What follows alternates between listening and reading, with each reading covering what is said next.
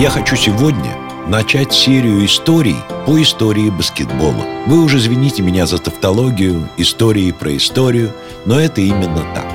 В баскетбол или с баскетболом связаны судьбы многих выдающихся людей.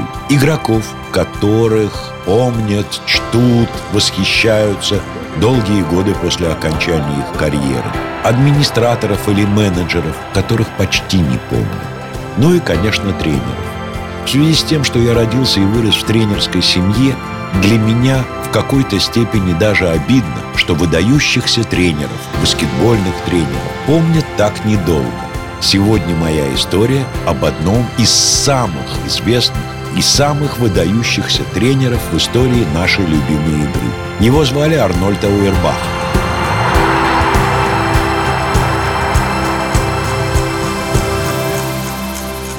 Его бабушка и дедушка эмигрировали в Соединенные Штаты Америки из Одессы. Именно этим объясняется, что Арнольд дважды приезжал в СССР, искал своих родственников. Американцы звали его по-своему. Ну, во-первых, прозвище.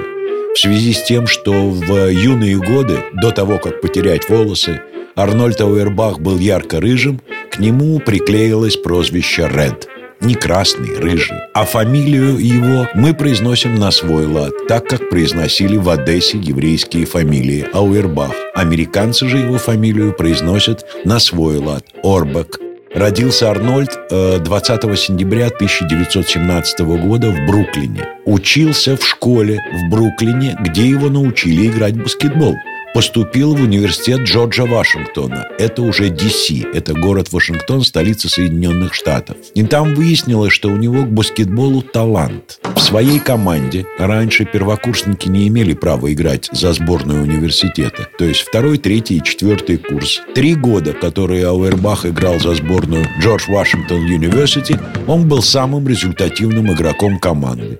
Позиция атакующий защитник. Ну, баскетбол был тогда – рост 182 сантиметра позволял играть не только атакующего защитника, но и даже крайнего нападающего.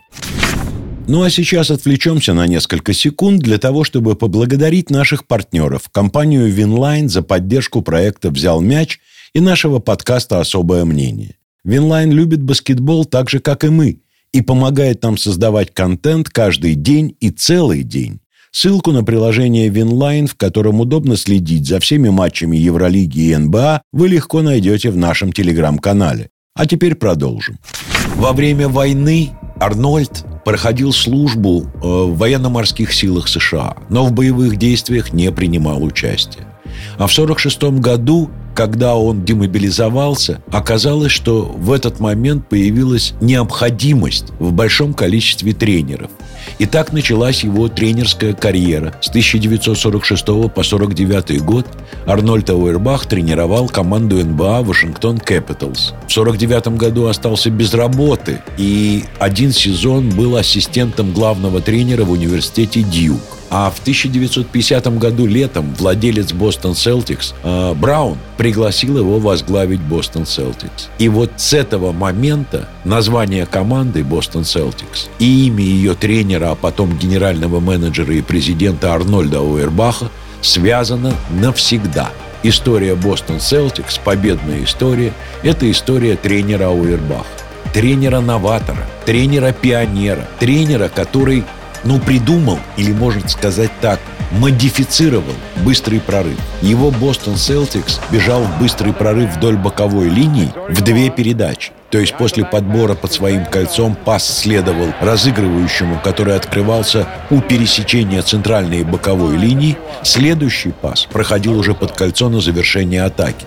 Таким образом, быстрый отрыв Celtics длился от силы 3,5-4 секунды и добывал Бостон Celtics таким образом огромное количество очков. Это было новаторство в тактике.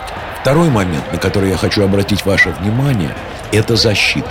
Бостон Celtics, не имея в своем составе достаточно долгое время абсолютно одного, а лучше двух лидеров в атаке, Выигрывал за счет обороны, прессинговал, строил ловушки. И вот ловушка у центральной линии поля – это изобретение Арнольда Уэрбаха. Мы ему должны быть благодарны.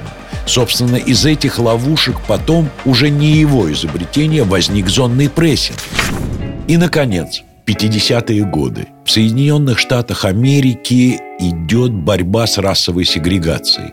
Но она какая-то пассивная, чисто политическая говорильня. А вот Арнольд Ауэрбах не побоялся. В Белом городе, в Бостоне, в стартовой пятерке стал выходить чернокожий баскетболист. Кстати говоря, к 1965 году Арнольд Ауэрбах еще тренировал Бостон. У него вся стартовая пятерка была из афроамериканцев составленная. И он всегда защищал права своих игроков своих чернокожих игроков. У него была активная гражданская позиция. А уж то, что он сделал в 1956 году, сам факт, само событие произошло 29 апреля.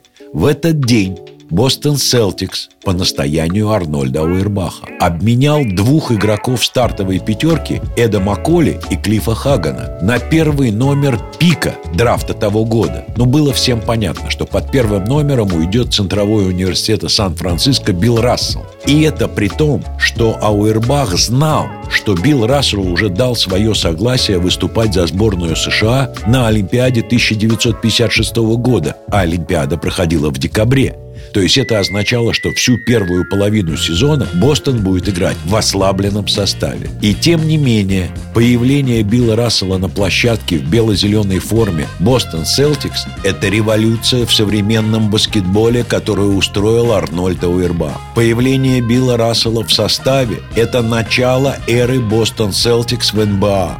Бостон Селтикс победил, завоевал титул в 1957 году, а потом 7 раз подряд с 59 до 66 года.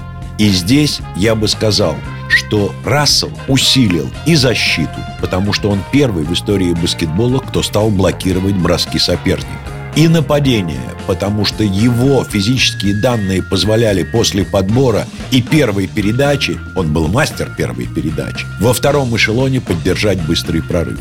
Очки, которые набирал Рассел, не владеющий средним броском, это очки, которые он забивал либо в быстром прорыве, либо на подборе на чужом кольце – а приносил он своей команде почти 20 очков за игру.